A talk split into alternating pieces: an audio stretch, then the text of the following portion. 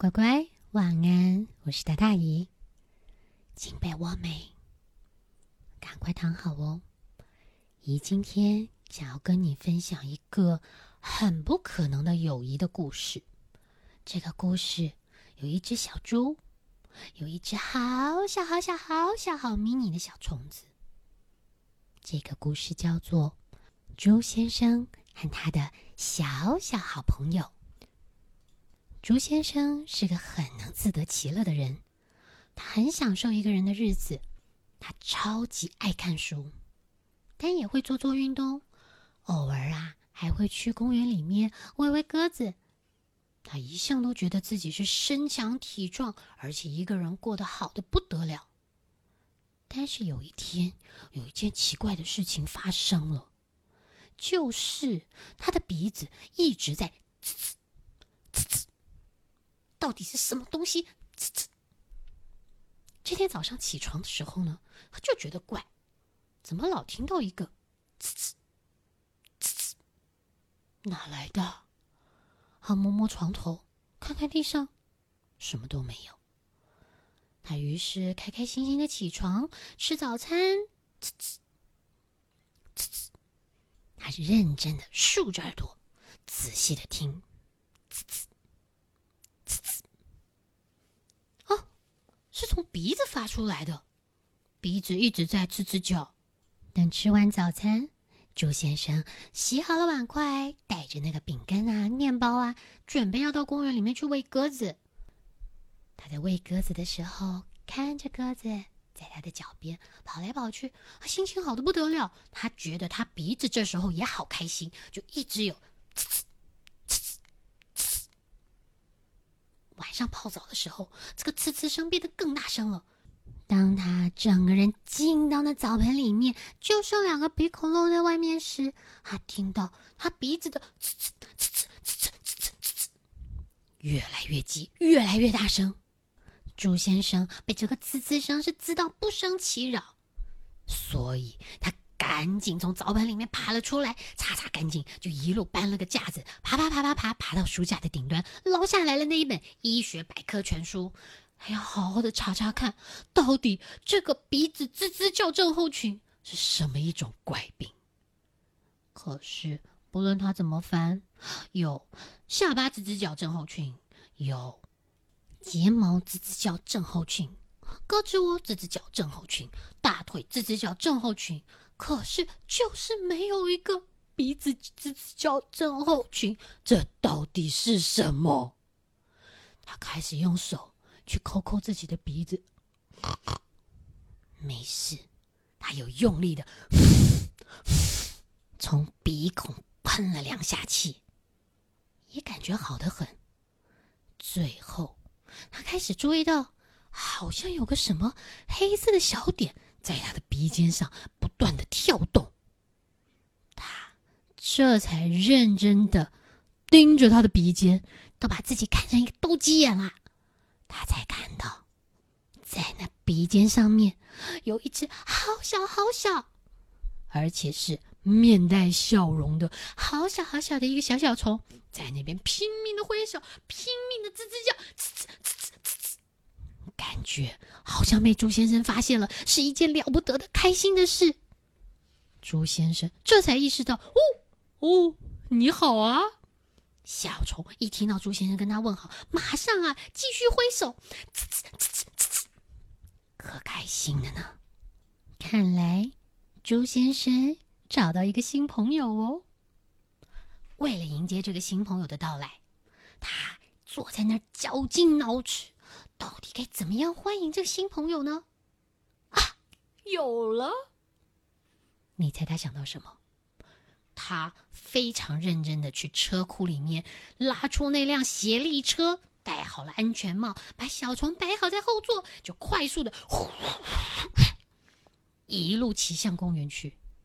但是乖，我可以告诉你，这趟协力车之旅从头到尾，小虫是一点忙都帮不上，一点力都出不了。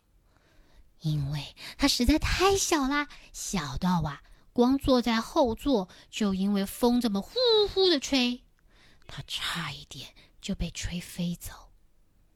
一路上，你就看着小虫死命的抓在那座椅的后面，呼呼呼，被风吹得忽上忽下，忽左忽右。可是朱先生也觉得自己好辛苦，都没有人帮他骑车，一点都不好玩。为了要补偿朱先生的辛劳，小虫啊特地回家去认认真真的烤出了一个好美味的蛋糕，上面还有好精致、好精致的装饰。可是当他把蛋糕捧到朱先生面前的时候，朱先生根本连看都没看的就一口吞下了那个只有一个铜板那么大的一个小蛋糕。小虫觉得好沮丧，因为这是他费了这么多心思烤出来，他半个人这么大的一个蛋糕。可是朱先生竟然没有细细品尝，也没有认真的拿起放大镜看那个上面美丽的装饰。朱先生一发现这个情况，他为了要逗小虫开心，就问道：“怎么样？我们要不要来下一盘棋？这样你会不会开心一点？”这提议听起来真不错呢。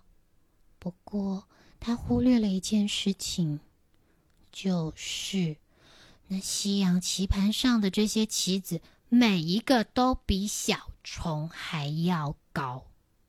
所以，当朱先生说“由你先开始”，你就看着小虫在那，哦，气喘吁吁的，一直努力的，嗯嗯。很努力的在推着那旗子，一点一点，一厘米一厘米的往前挪。等到他好不容易满身大汗的下好了第一步棋，转头一看，朱先生早就睡着了。等到朱先生一觉醒来的时候，一睁开眼就看到。小虫好得意的在他面前挥舞着一件跟他自己身上穿的一模一样的天蓝色套头毛衣，上面有可爱的云朵图案，还有条纹的边条。哦，好可爱！给我的吗？小虫，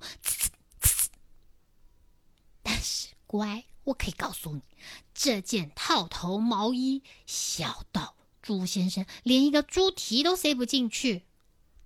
到这时候，他们才意识到彼此的差异实在太大了。尽管他们这么努力的想要跟对方做朋友，看来应该是不可能的吧。朱先生跟小虫伤心的向彼此道别，各自走各自的路。只是才转身没走两步呢，朱先生就遇到了迎面刮来一阵强风，卷来了一张报纸。一下就贴到了他的脸上。等他扯下来一看，嗯，报纸上写着：“今日放映《海盗忍者隐形狗》，宇宙无敌爆笑巨片。”啊，就是这个！朱先生超级兴奋的大喊：“就是这个，就是这个！”他兴奋的冲到了小虫的面前，一把捞起他，然后把这报纸贴在他面前，说：“你看，我找到我们可以一起做的事了。”滋滋，小虫还是很疑惑啊。但是朱先生根本不理会小虫的疑惑，端着它拼命的向电影院冲过去。那个，那个，请给我一张票。对我这个朋友不需要票，他坐在我的耳朵上就好了。哦，我们还要一桶爆米花，谢谢。朱先生可兴奋的呢。进了电影院，他们呢差一点点就错过了开场，还好。小虫站在朱仙的耳朵尖上，帮忙找位置。吱吱吱吱。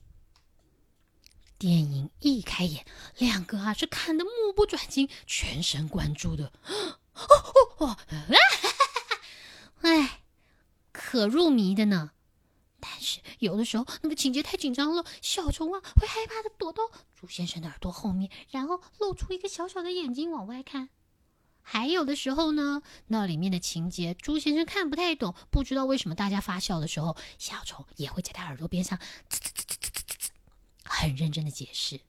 哦，至于他们买的那一桶爆米花，乖，朱先生吃掉了整整一桶。小虫捧着那一颗，从开演到结束还剩半颗。电影结束后，他们一路上啊都好开心的讨论这整个的情节。朱先生说他最喜欢里面的海盗船，还有那架飞机跟忍者。可是小虫有不同的意见。猪先说：“哎，也对啦，不过我觉得章鱼也不错。”哦，聊的可乐呢。虽然也不太懂他们是怎么沟通的。终于，他们找到了共同的兴趣。啊，好吧。看来啊，他们终于又可以好好做朋友了。接下来呢，他们又想到了更多可以一起做的事情。你猜有什么？第二天，他们就约着一起去看画。到那画廊里面，小虫就站在小猪的鼻尖上面，不断的发表评论。至于去水族馆呢？则是小猪先生不断的在告诉他：“你看，那是水母。我告诉你，你一定没有看过石头水母。看来他的水族馆知识还挺不错的呢。”又有一天，两个约着去看表演，然后一起去餐厅吃饭。小虫那个意大利面只要吃一根都吃不完，但是猪先生